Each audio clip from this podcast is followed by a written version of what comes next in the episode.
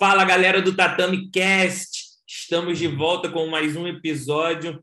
E hoje nós temos a honra de receber aqui a Camila Nobre, comentarista da Tatame. A gente vai falar sobre o Fena Jiu-Jitsu by Big Deal Pro, que rolou na terça-feira lá em Brusque, Santa Catarina, um evento recheado de lutas casadas, só atleta top, só luta top. Não teve uma luta que a pessoa olhasse assim e falasse: pô, essa luta foi chata que, que você achou desse evento, Camila?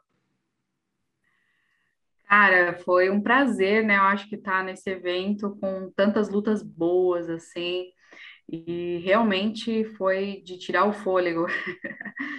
Cara, foi muito bom, cara. O card preliminar já deixou a gente com aquele gostinho de quero ver que, que o card principal vai trazer, porque o card preliminar deixou uma pressão absurda para a galera que ia fazer o card principal. De cinco lutas, nós tivemos três finalizações, uma da Duda Tozoni, uma da Érica Almeida e uma do Vitor Hugo. A Érica e o... Perdão, a Duda Tozoni e o Vitor Hugo finalizaram no triângulo e a Érica pegou ali no armlock. Cara, o que, que você pode falar um pouco dessas lutas femininas, principalmente que terminaram em finalização, jiu-jitsu bem agressivo? as lutas femininas sempre surpreendendo a gente nos eventos. É impressionante como subiu o nível feminino. As pessoas querem ver lutas femininas agora nos eventos. E a, a luta do preliminar já foi assim, ó, de, de dizer tudo sobre pôr lutas femininas no card. É, a Érica finalizou ali numa chave que é muito dela, assim, porque é uma mistura de um com uma americana, é uma coisa diferente, assim, e se, super se destacou, né? Teve até uh, o prêmio de melhor finalização. E a Duda, bom, a Duda vem numa crescente gigantesca, a gente vê uma menina assim que está cada vez mais em ascensão.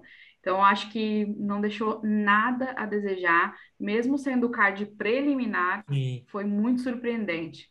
Foi muito bom mesmo. Cara, o que me, me chamou a atenção no jiu-jitsu da, da Érica é que ela é uma pessoa muito calma, né? Ela estava levando uma pressão ali no início da luta e ela estava sempre muito calma.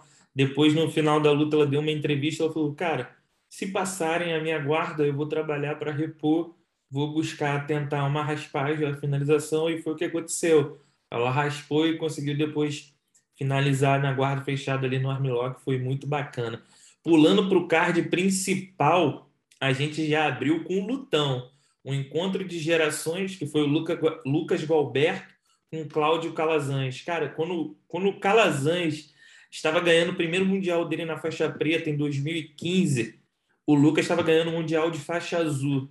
Cara, olha essa cronologia, olha Uau. essa história por trás da luta, assim, também fica admiração, assim, pelo quão corajoso é o Cláudio Calazans, que ele não se esconde atrás de títulos. Ele poderia muito bem não aceitar fazer essa luta com o Lucas, porque o Lucas é um cara que está querendo conquistar, ele está querendo aparecer, entrar em evidência. O Calazans é um cara que já venceu o de Pro peso absoluto, ADCC, mundial, pan-americano, europeu, tudo de importante no jiu-jitsu ele já é. conquistou e é, de fato, um dos melhores pesos médios de todos os tempos. E o Luca, Lucas mostrou que ele está vivendo uma fase muito boa, apesar de ter vindo de derrota no brasileiro, de se recompôs ali na luta contra o Calazans, se impôs o tempo todo. E, cara, ele defendeu uma posição muito forte do Calazans, que me chamou a atenção, foi aquele leg lock da guarda, o Calazans se enroscou nele ali, mas ele defendeu bem. Parecia que ia pegar. Sim, parecia que ia pegar, ele defendeu bem, continuou a jogar por cima, quase passou a guarda ali. No fim, fez prevalecer a vontade dele ali, eu estava jogando um passo à frente. Parabéns aos dois e que lutão. É demais. É demais mesmo. Cara, e incrível que o Calazans aceita qualquer qualquer desafio. Ele é um cara que não não fica assim, ah, não vou aceitar, não vou fazer. Ele vai, bota meu nome aí que eu tô dentro. Luta com o Isaac Baiense, é. Lucas Roberto, todo essa, esse nome da nova geração aí. Ele não faz luta chata, cara. Ele estava tentando fazer uma posição forte dele ali, que é a mão de vaca da guarda fechada. O Lucas estava bem atento, cara. O coach dele estava todo momento falando: Lucas, olha, olha a mão de vaca, olha a mão de vaca. Cara, que lutão, que lutão. Depois hum, nós tivemos. Eu também ele. É, Depois nós tivemos ali logo o Alex Muniz com o Gabriel Maranhão, uma luta que começou muito estudada, mas no, no final ali o Alex conseguiu raspar de uma guarda-lapela muito sinistra. Eu fiquei impressionado ali e no ato que ele raspou o Gabriel, ele não soltou a lapela, então o Gabriel não conseguiu tirar o pé dele que estava na lapela para poder raspar. Na sua visão, assim, o que, que tu lembra dessa luta da noite de ontem? Essa luta marcou bastante, assim, na, na minha cabeça, porque eu vi dois atletas se respeitando bastante nos dois primeiros rounds, assim, que empatou. Eles estavam se respeitando e, ao mesmo tempo, estudando muito, né, o jogo um do outro. Eu acho que a, a estratégia foi obrigada a mudar no terceiro, porque eles viram que a coisa estava muito travada, né? Muito presa ali. E ele, o Alex faz uma guarda de lapela, é, que inclusive eu, eu já aprendi muito essa guarda também, e ela é característica por isso, né? Você não larga, não solta a lapela até realmente esta, é, estabilizar a posição, porque isso faz com que o teu adversário fique preso, ele não consegue realmente sair dali para voltar, né? Ou tentar rebater e raspar de volta. Então, a estratégia dele com certeza deu muito certo, né? Mérito dele aí. E foi uma luta que a gente estava esperando já há muito tempo, né? Porque o Gabriel não pôde lutar o, o Big Deal, então ficou para esse.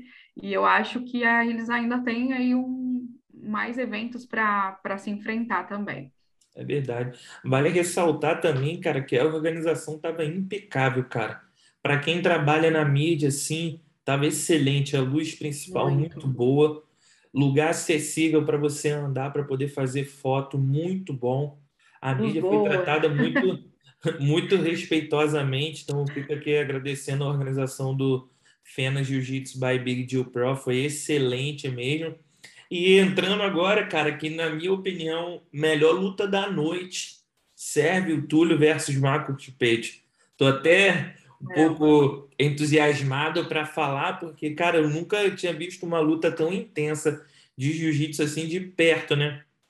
O, o Marinho tinha até falado no, no, na entrevista ali que relembrou ele vendo o Ronaldo Jacaré versus Roger Grace. Cara, que lutão, que lutão, Camila.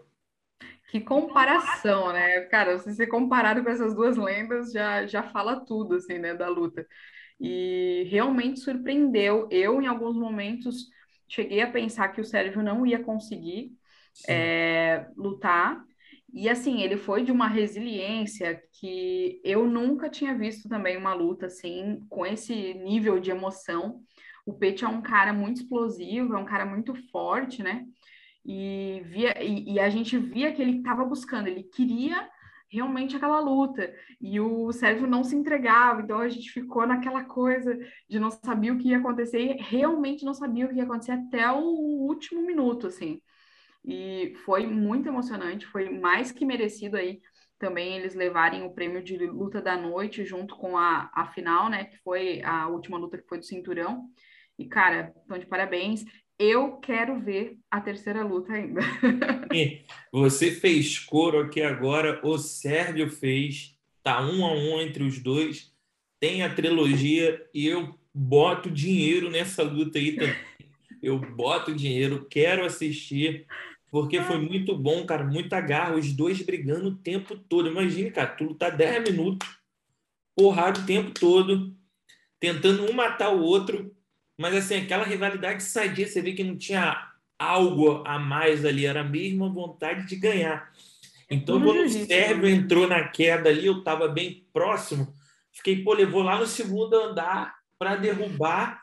Quando ele cravou o pet no chão, o pet ainda fez muita força para não aceitar os pontos, mas olhando pela, pela transmissão agora, deu para perceber que o nariz do Sérgio bateu no ombro dele e abriu pode, pode ter sido até outra coisa, mas o que eu vi foi isso. Ele ficou bastante ensanguentado. Quando eu vi o rosto dele todo, todo ensanguentado, eu, eu cheguei a imaginar que a luta acabaria ali.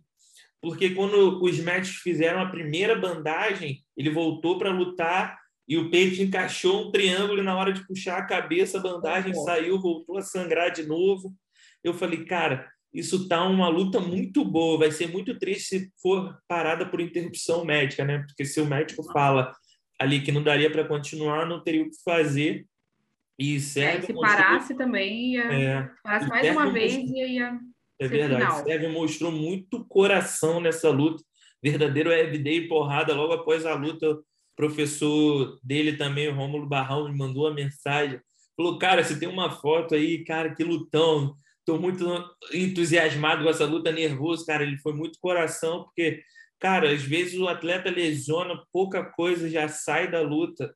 A gente vê no MMA e às vezes um dedo no olho para por interrupção médica e ali no jiu-jitsu o cara não quis parar, todo ensanguentado, continuou lutando e mereceu assim levar também a melhor luta da noite, foi excelente, excelente. Logo após a luta deles, nós tivemos uma apresentação de gala. Nota 10, Bianca Basílio, não tenho o que falar. Jiu-jitsu certíssimo. Acho que o que favorece ela no sem kimono é porque ela já está treinando para MMA. E para quem não sabe, ela tinha rejeitado uma luta, cara, uma semana antes. Senão ela faria uma sequência de lutar MMA, lutar o Fê no jiu-jitsu e já encarar outro desafio. É uma máquina. Camila até vai detalhar mais aqui, que ela é mais próxima da Bia, treina com a Bia aí. Que jiu-jitsu, hein? Cara, a Bia, né, é sempre assim, surpreendente vê-la lutar, porque ela é uma menina super dedicada no que ela faz, 100% focada, e ela gosta das, dos dois, igual ela falou ontem para o Marinho, até, né? ela disse, não, não tem como escolher, porque assim, eu gosto muito do com kimono, porque é a minha origem, mas eu gosto muito do sem kimono, porque ele muda a minha rotina, ele me tira da zona de conforto, e ela como luta o ADCC, né, campeã do ADCC e tal, então ela já tem uma experiência sem o kimono também, o que dificultou um pouco para a Vitória, né, que é uma, uma menina que é, chegou na faixa preta agora, treina mais com kimono também, e, e, a Bia é muito justa, cara. Aquela Kimura que ela deu no final ali na, na vitória, eu já tomei várias. eu digo, é uma, é uma Kimura justíssima. E, e ela tem um macete de estourar ali, que é até talvez o que a Vitória tenha sentido um pouco depois no ombro, é, porque ela vai com, com força mesmo. A Kimura, se você não faz essa alavanca de, de estourar, você fica fazendo muita força. A pessoa tenta girar, você fica fazendo força, força, força. Então é muito difícil realmente, se você não der esse tranco, estourar. E a Bia faz isso como ninguém, assim. Então acaba que é aquilo, às vezes o, o, adversário fica com uma coisa na cabeça, protegendo muito o pé, preocupado com o pé, mas ela é tão completa que ela vem, faz uma volta em você e vai lá e, e consegue. Impressionado, a agressividade, a combinação de passar, montar, estabilizar a posição, finalizar, excelente, excelente. E entrando agora na luta principal da noite, que eu estava mais ansioso para ver, né, cara?